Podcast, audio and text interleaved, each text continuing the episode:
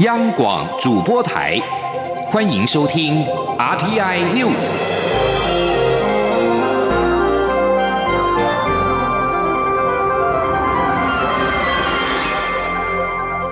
听众朋友您好，欢迎收听这节央广主播台提供给您的 RTI News，我是张顺祥。美国国务卿蓬佩奥二十六号任命艾布兰是特使，以协助委内瑞拉重建民主。他是前总统雷根时期在中美洲从事争议性反共运动的核心人物。美国在两天之前宣告，美国总统马杜洛欠缺合法性。因此，承认反对派领导人瓜伊多是临时总统。蓬佩奥表示，他二十七号前往纽约参加联合国安全理事会就委内瑞拉召开的特别会议时，艾布兰将与他同行。就在南美洲的委内瑞拉陷入到总理马杜洛跟反对派领袖国民议会议长瓜伊多宣布出任临时总统的两个总统政治危机之际，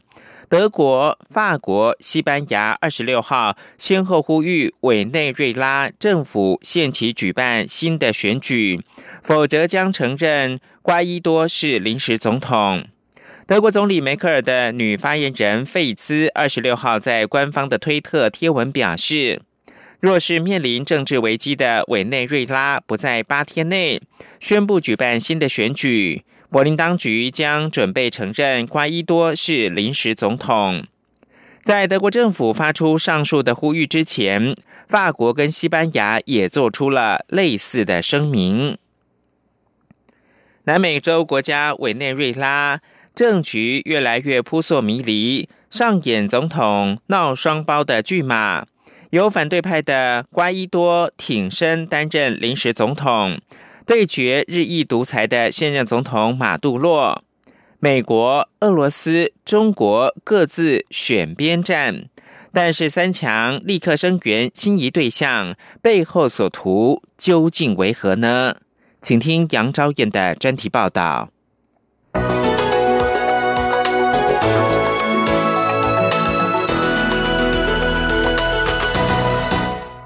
遭受总统马杜洛独裁统治、经济陷入危机的委内瑞拉，二十三号政坛竟出现两个太阳。反对派掌控的国民议会主席瓜伊多自行宣布就任临时总统，立即获得美国等多个美洲大国的承认。尽管一山难容二虎。但强邻敌视的马杜洛还没有败走的迹象。二零一三年掌权至今的马杜洛依然获得最高法院、军方高层和国家裁员，也就是委内瑞拉国家石油公司的支持。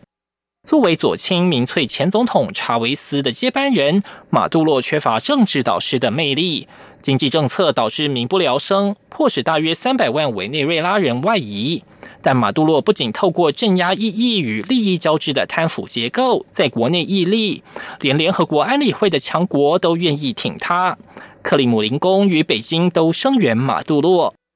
为了这个搭飞机三小时就能到美国迈阿密的南美国家，强国之间的角力越来越明显。委内瑞拉一出现替代政权，美国即刻置马杜洛于不顾，其实并非一日之寒。自一九九八年查韦斯当选总统之后，这个美国后院石油蕴藏量全球第一的国家，随后逐步走上非自由经济的道路。查韦斯除了征收数百万英亩的土地，把数以百计的民营企业与外国资产国有化，还带头组成拉美左翼联盟、美洲玻利瓦人民联盟来反抗美国，同时运用。名气扩大总统职权。除了与美国唱反调，芬兰国际事务研究所的拉美专家韦格令提到，自查韦斯时期开始，委内瑞拉政权就倾向于不要求民主、人权价值的专制政权结盟。委内瑞拉在美国后院引进敌对势力，自然让华府皱紧眉头。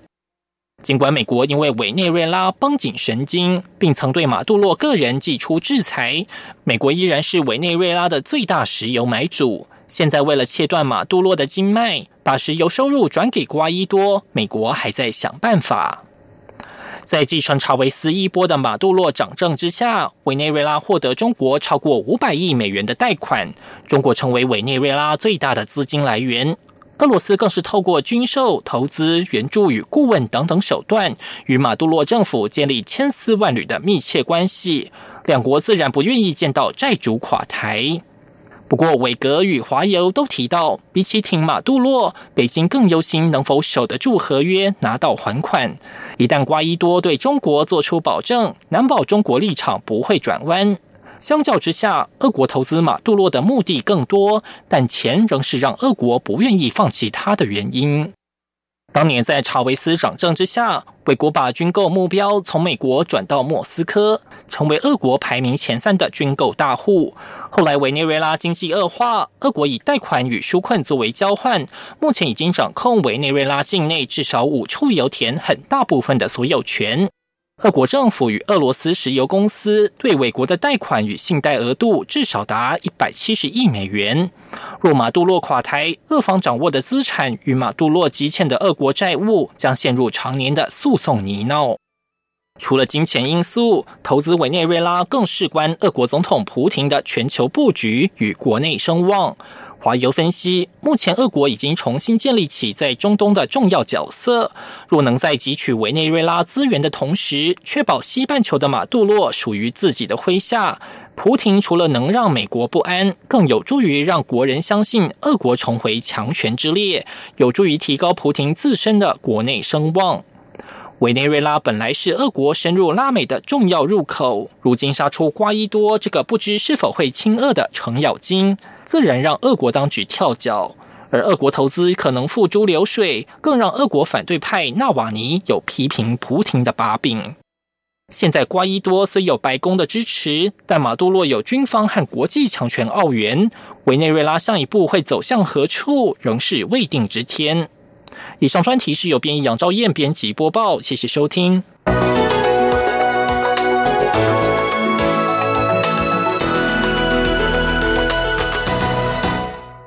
非洲猪瘟中央灾害应变中心表示，从二十五号开始，违规带非洲猪瘟疫区的猪肉产品入境，才罚新台币二十万元，没有缴清不得入境。就在二十五号的晚上，有一名香港来台湾的中国籍男性旅客被裁处没有缴交，但是遭到拒绝入境，这也是防疫新措施上路以来的首例。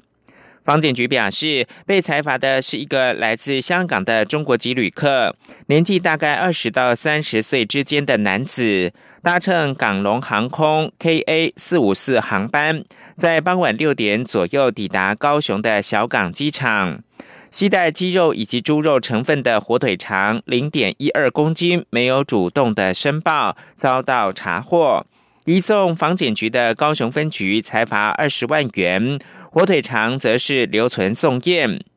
政府全力的防堵非洲猪瘟入侵，但是农委会跟环保署被质疑，对于猪肉的处理不同调。行政院长苏贞昌强调，政府的政策是一贯的。就是要防止非洲猪瘟的病毒入侵台湾，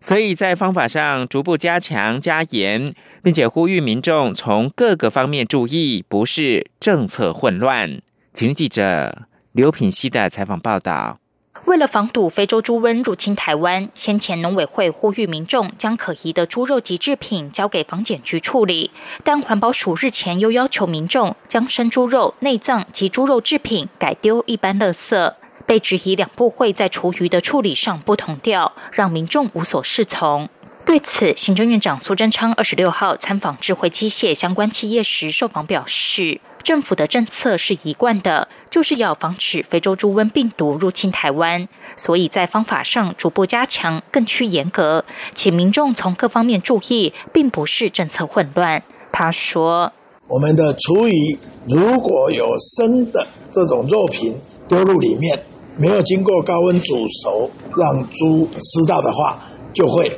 感染病毒，所以希望生的就。”丢在一般的垃圾焚化处理就会阻绝病毒，但是如果是一般的厨余，那我们也是会经由啊养猪场处理养猪业者来经过高温蒸煮，所以只是处理的方法在提醒民众，并不是政策有混乱。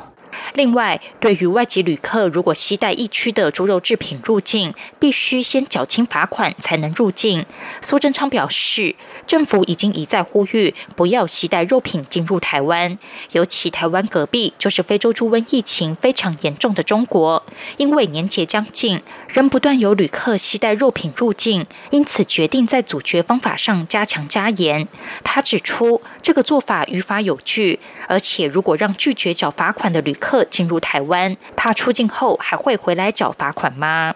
杨广七九刘聘熙的采访报道。春节假期即将到来，蔡英文总统二十六号在嘉义县卫冕海巡署布袋海巡队致辞表示，防疫不能够有空窗期，海巡同仁务必要以最严谨态度、最高的猪瘟防疫标准，做好长期的作战心理准备等三项的原则，做好防疫的工作。继续把焦点关注到国际，巴西淡水河谷矿产公司位在米纳斯吉拉斯州布鲁马基纽市的豆矿厂水坝决堤，二十六号下午死亡人数攀升到三十四个人，消防人员也寻获一辆矿产公司的员工巴士，所幸没有人，呃，是发现了没有人幸存的。消防队发布声明表示，巴士所在的地点不易抵达，而且需要特殊的机械设备拉出遗体，所以死亡人数将会持续的增加。根据资料，有一百六十六名淡水河谷员工跟一百三十名的外包员工失踪，在一百七十六名的生还者当中，八十一个人无家可归，二十三个人住院。豆矿场的 B One 水坝在当地时间二十五号下午溃决，其结构当中累积的废料导致另外一个水坝的废料溢出，滚滚泥浆重创了矿产公司行政管理区跟山村费尔特哥。体育的焦点。菲律宾第一届船长杯韵律体操公开赛二十六号举行第二天赛事，台湾代表队拿下了四十二面的奖牌，其中包括了三金、十二银、九铜，成绩亮丽。为期两天的第一届船长杯的韵律体操公开赛，二十六号在巴塞城进行青少年跟成年组的赛事。在团体竞赛方面，台湾队拿下了青少年组的五环、五带跟全能等三面的金牌，以及成人组五球、三环、四棒以及全能等三面的金牌。第一届的船长韵律体操公开赛有地主菲律宾、台湾、马来西亚、泰国、新加坡跟印度等队参赛，菲律宾跟马来西亚更派出了国家队，比赛水准非常的高。台湾队在二十五号的 U 六到 U 十二等各组赛事取得了七面奖牌，这次前来马尼拉一共是捧回了四十九面的奖牌。西班牙好手纳达尔跟塞尔维亚名将乔科维奇今年都以年轻世代无以震撼的绝佳状态，杀进了澳洲网球公开赛的男单决赛。两个人今天二十七号对战，将是生涯第五十三度交手，势必是一场史诗级的激战。而事实上，世界球后又产生了，就是大阪直美。日本网球女将大阪直美，二十六号在澳洲网球公开赛女子单打决赛当中，以七比六、五比七、六比四击败了捷克女将克菲托娃，拿下了冠军。大阪直美这次拿下了澳网的后冠，是继去年的美网击败了美国女将小威廉斯夺下冠军之后，在赢得个人生涯的第二个大满贯的后冠，同时也写下他个人在大满贯赛的十四连胜纪录。此外，当今球后罗马尼亚名将哈勒普在本届澳网十六强赛。遭到小威廉斯淘汰之后，让出了世界球后的宝座。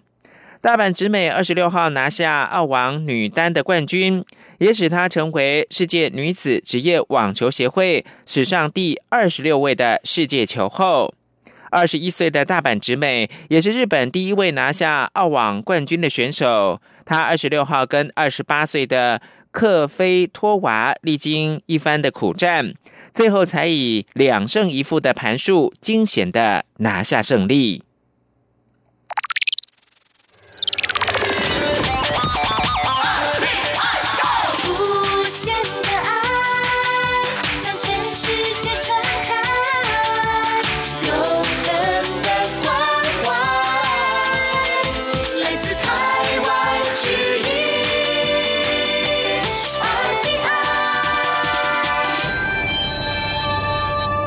现在是台湾时间清晨的六点三十分，呃，六点四十五分又过了三十秒。我是张顺祥，继续提供新闻。根据二零一八年劳保精算的报告，劳工保险基金的破产年限由原本预定的二零二七年提早到二零二六年。对此，行政院长苏贞昌表示，劳保基金还有新台币七千亿，政府明年还会再拨两百亿进入。政府绝对会负起最终支付责任，请劳工们放心。记者刘品希的报道：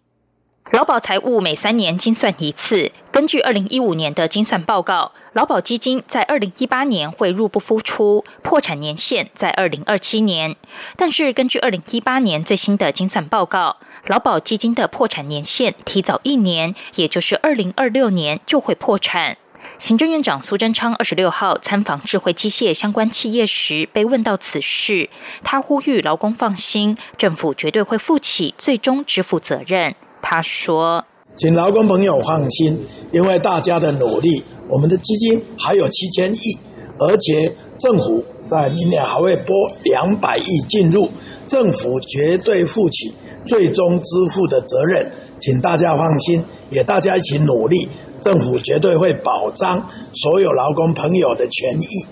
劳动部也已经在二十五号对外表示，政府保证会负最终给付责任。劳动部也已经向行政院争取拨补两百亿元的资金益助。央广记者刘聘熙的采访报道。近来儿虐事件频传，学龄前的幼儿成为儿少保护网的最大漏洞。政府跟第一线的社工都呼吁民众不要怕鸡婆。假如发现了疑似儿虐的案件，就要积极的通报。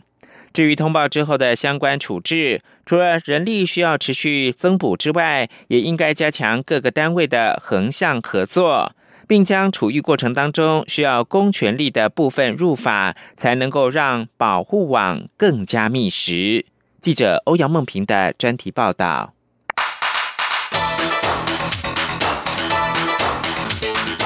专题报道。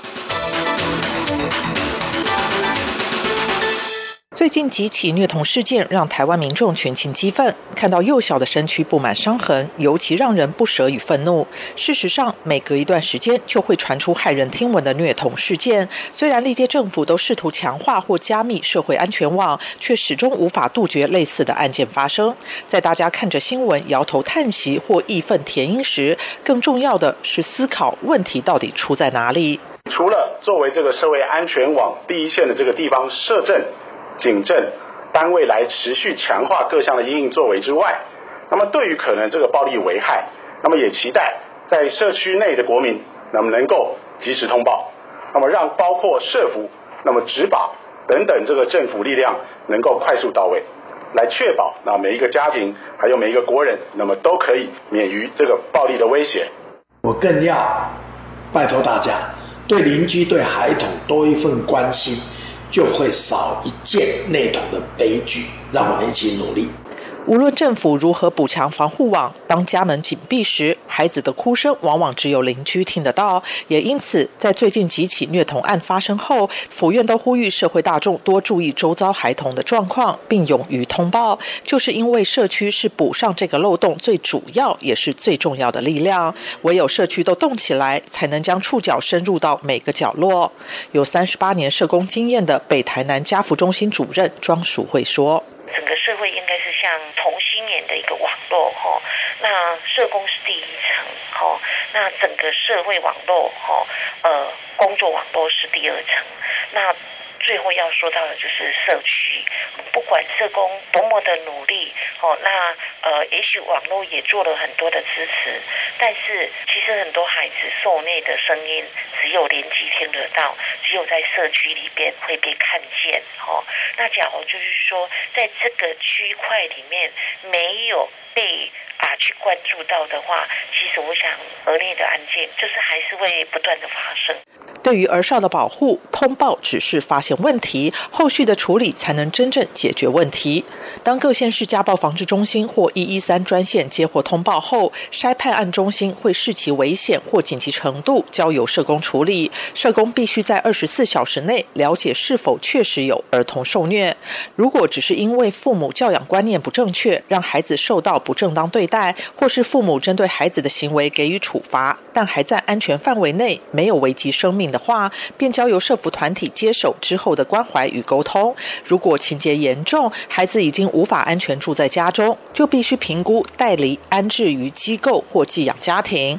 因此，筛判案中心及社工的人力便直接影响后续处理的效率。尤其第一线的社工成为拯救受虐孩童的前锋，除了必须立即前往个案家中了解情况外，在面临精神虐待等比较复杂的案件，或是家长不愿配合时，更需要花费相当的时间持续追踪访查。因此，即使政府近年来不断增补社工的人力，却仍免不了心有余而力不足的感叹。另外，儿童保护涉及的层面很广，需要许多单位的配合，包括各级学校教职人员有通报的义务，紧急情况需要警方的介入之外，如果个案有精神问题，或是当家长不愿意让社工进入了解。需要透过通知打预防针，或是声称要给予补助等方式设法接触时，就需要卫生局等单位的合作。暨南大学家庭暴力研究中心儿少保护组召集人吴淑云指出，横向的协调整合能够让社工获得支援与后盾，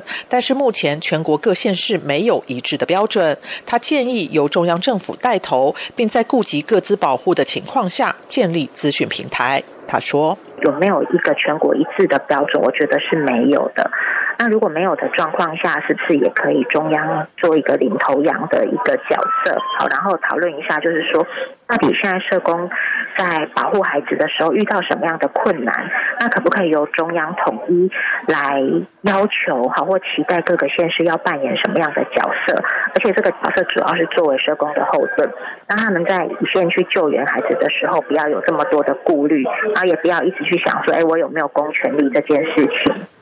既然建立起防护体系，就要让这张网更为坚固，而法律就是重要的武器。除了立法院将修法加重儿虐的刑责外，将通报及后续处遇过程中需要公权力的部分入法，才能让现有的机制更有力量。例如，六岁以下儿童关怀服务方案虽有规定，对于幼儿没有登记出生、预期接种或是没有纳入健保等处理方式，但毕竟只是方案。如果能提高法律位阶，才能更具强制力。另外，社工在处理儿虐案件时，很可能遭到个案父母的提告。暨南大学家庭暴力研究中心儿少保护组召集人吴淑云也建议，如果确认儿虐案件成立，能否让社工有更多公权力，并建立体制保护社工，协助处理后续可能的诉讼，让社工在保护孩子时没有后顾之忧。中央广播电台记者欧阳梦平专题报道。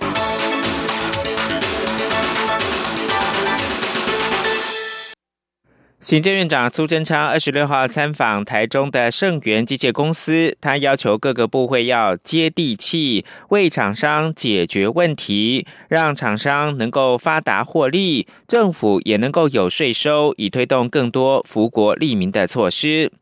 此外，苏贞昌抛出了春节廉价假日门市的概念，引发了公务员反弹。对此，行政院发言人 Glass 尤达卡表示，假日门市的概念并不是叫公务员不要休假，而是提醒重点部会的首长要更加的提高警觉，加强留意自己所主管的业务，不要引起民怨。记者刘品希报道。面对即将来临的九天春节连假，行政院长苏贞昌指示政府各机关应该有假日门市的概念。如果只以平日人力应付，在高峰期绝对应付不来，引发不少公务员抱怨。对此，行政院发言人格拉斯丢达卡二十六号受访时表示，假日门市的重点并非叫公务员不要休假，而是针对部会首长。他指出，在春节连假期间，有些重点部会的业务相对繁重，像是交通部要面对南来北往的人潮与车潮，农委会要处理更多机场入出境的防疫检验工作，内政部则需加强警力维安。因此，苏贞昌提醒部会首长要更加提高警觉。他说。所以，针对这些重点部会的首长，那么院长是特别的提醒，不要因为休假而松散而松懈，而是必须要更加的提高警觉。针对自己所主管的业务呢，要加强留意，不要引起民怨。我想，这个是所谓假日门市非常重要的精神，绝对不是请公务员不要休假。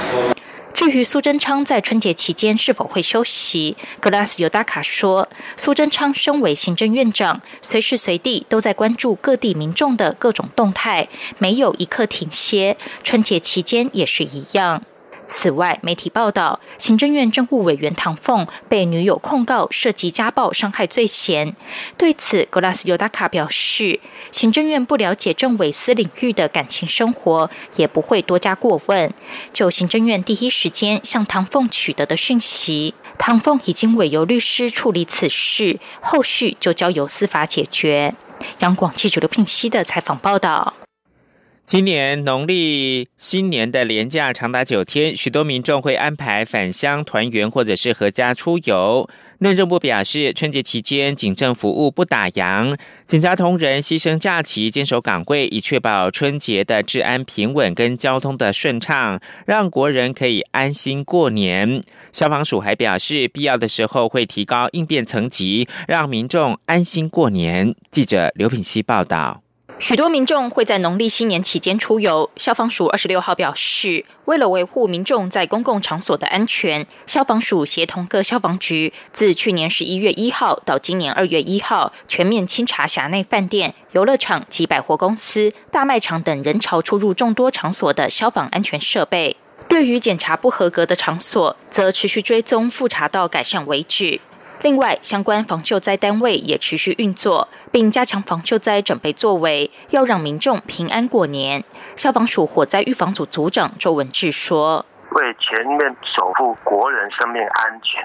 消防署及行政院灾害防救办公室及行政院国家搜救指挥中心，每日二十四小时二十一人执勤，掌握及时灾害情资，并接同相关机关加强防救灾准备作为，以灾害发生或有发生之余时。随时展开相关应变与救灾任务，必要时提高应变层级，成立中央灾害应变中心，因应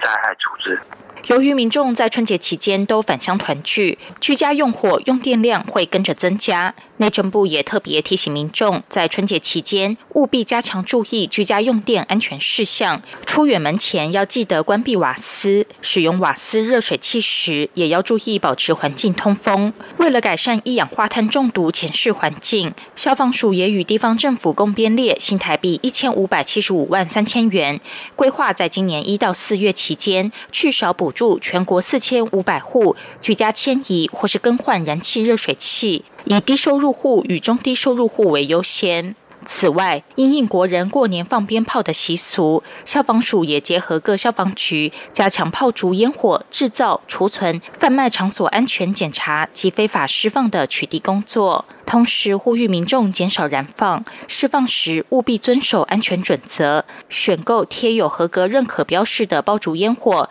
并踊跃检举不法爆竹。央广记者刘聘熙在台北的采访报道。国际新闻：加拿大总理杜鲁道二十六号发表声明说：“我昨晚要求并接受了麦加连辞去加拿大驻中国大使的职务。”杜鲁道声明表示，此案立即生效，而为了维维系标准运作，加拿大驻华大使馆的公使倪杰明将会担任代理大使。麦加连自二十二号以来，陆续在多伦多跟温哥华公开了批评华为孟晚舟案可以如何解套，引来各方强烈抨击，指他破坏了自由党政府对孟晚舟案一案声称的零干预的立场。而事实上，麦加连呢原定是二十六号要启程离开加拿大，返回北京的任所。以上新闻由张顺祥编辑播报。